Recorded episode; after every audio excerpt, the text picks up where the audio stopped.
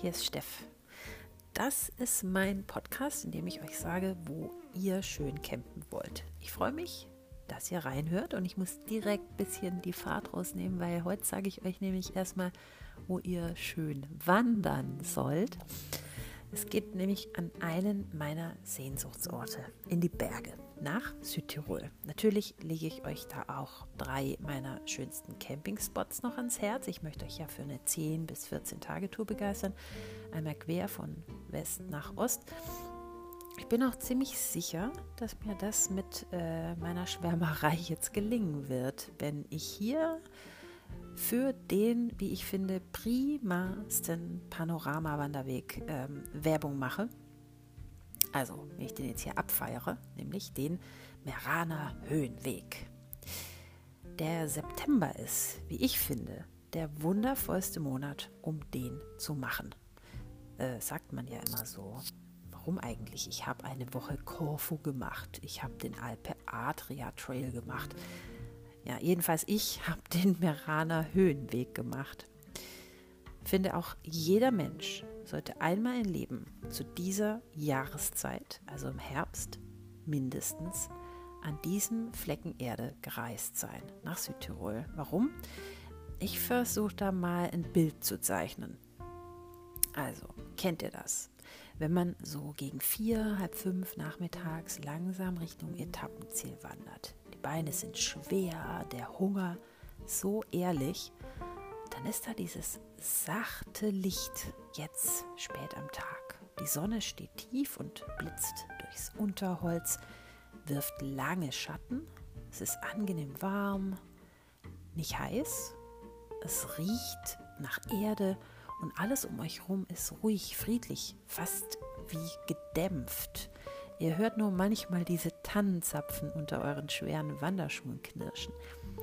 Wenn der Tag so langsam träge wird, dieses Licht, diese Stimmung, spürt ihr das? Kennt ihr das überhaupt? Wenn nicht, ich sage euch, macht euer Debüt auf dem Meraner Höhenweg. Da bekommt ihr jede Menge davon, was ich gerade gesagt habe. Ein paar Daten.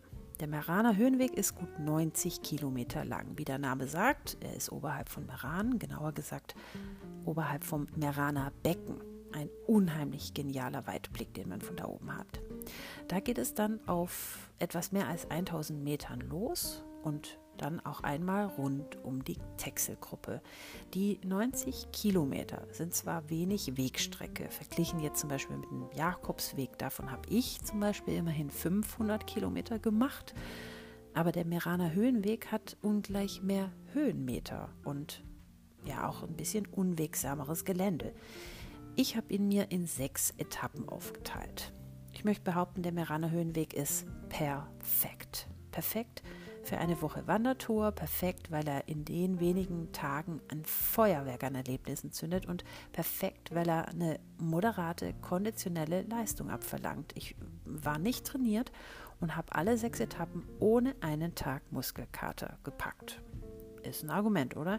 Hm, wie gesagt, jede der Etappen ist anders. Alle Wanderbedürfnisse sind kombiniert. Hoch- und Mittelgebirge, Wasserfälle, Nadelwälder, karge Steige und in den Fels geschlagene Pfade. Es ist tatsächlich einer der wirklich schönsten Panoramawege, die es wohl so gibt. Wo geht's lang? Na, er steigt am besten in Dorf Tirol ein, oberhalb vom Meran. So habe ich es gemacht, finde ich gut. Mit der Gondel geht es aufwärts auf 1361 Metern zum Bergstation Hochmut. Und auf der Höhe bleibt ihr auch dann die kommenden Tage, also auf dieser Mindesthöhe wohl bemerkt. Ich bin Richtung Westen gelaufen, das heißt die Sonne tagsüber im Nacken und next stop Giegelberg. Allein die Namen. Es geht also schön im Uhrzeigersinn auf dem Höhenberg, Höhenweg äh, auf, ja, vorwärts. Der Blick streift tief übers ganze Meraner Becken weit ins Finchgau hoch. wenn die Sonne scheint, dann glitzert ähm, da so ein Gletscher von der Ferne rüber. Das ist Ortler, über 3000 Meter hoch. Mich erinnert das Panorama hier ja vor allem, also gerade im September, an diese Puzzle, die ich von meiner Oma kenne. die hat die immer gelegt, so herbstliche Alpenlandschaften und dann auf Kartons geklebt. Und später hingen die dann ähm, bei ihr an der Wand in ihrem alten, knarzenden Treppenhaus. Ja, wenn ich daran denke, bekomme ich direkt Wanderslust. Die Etappen führen über den 1000-Stufen-Weg. Es geht über ein paar Leitern, über Hängebrücke vor ins Schnalstal bis hoch zum Katharinaberg, weiter bergan, hoch bis zum Eis, Eishof, über den Gipfel des Eisjöchel. Ja, das ist im Vossental bis auf 2895 Metern. Das ist der höchste Punkt.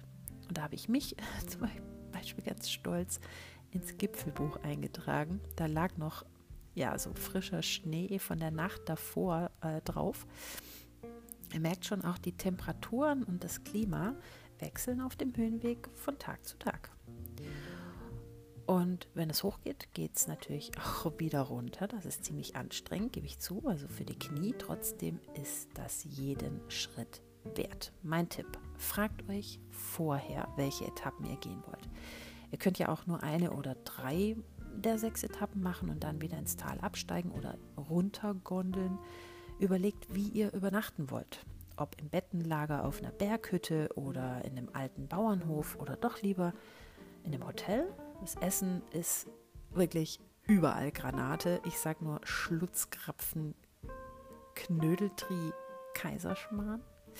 Apropos, macht euch vorher einen Plan, welche Jausenstationen günstig auf euren Etappen liegen.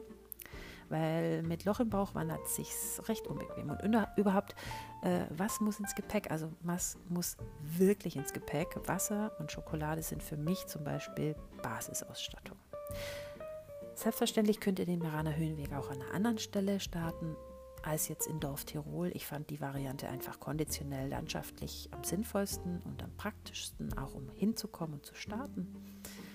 Ähm, und wenn ihr jetzt nicht sofort oder von mir aus auch erst irgendwann nach Südtirol möchtet, dann meldet euch bitte. Ich habe noch Unmengen mehr Argumente, Drei davon lege ich noch direkt mit drauf. Das sind meine Lieblingsorte für einmal quer durch Südtirol campen.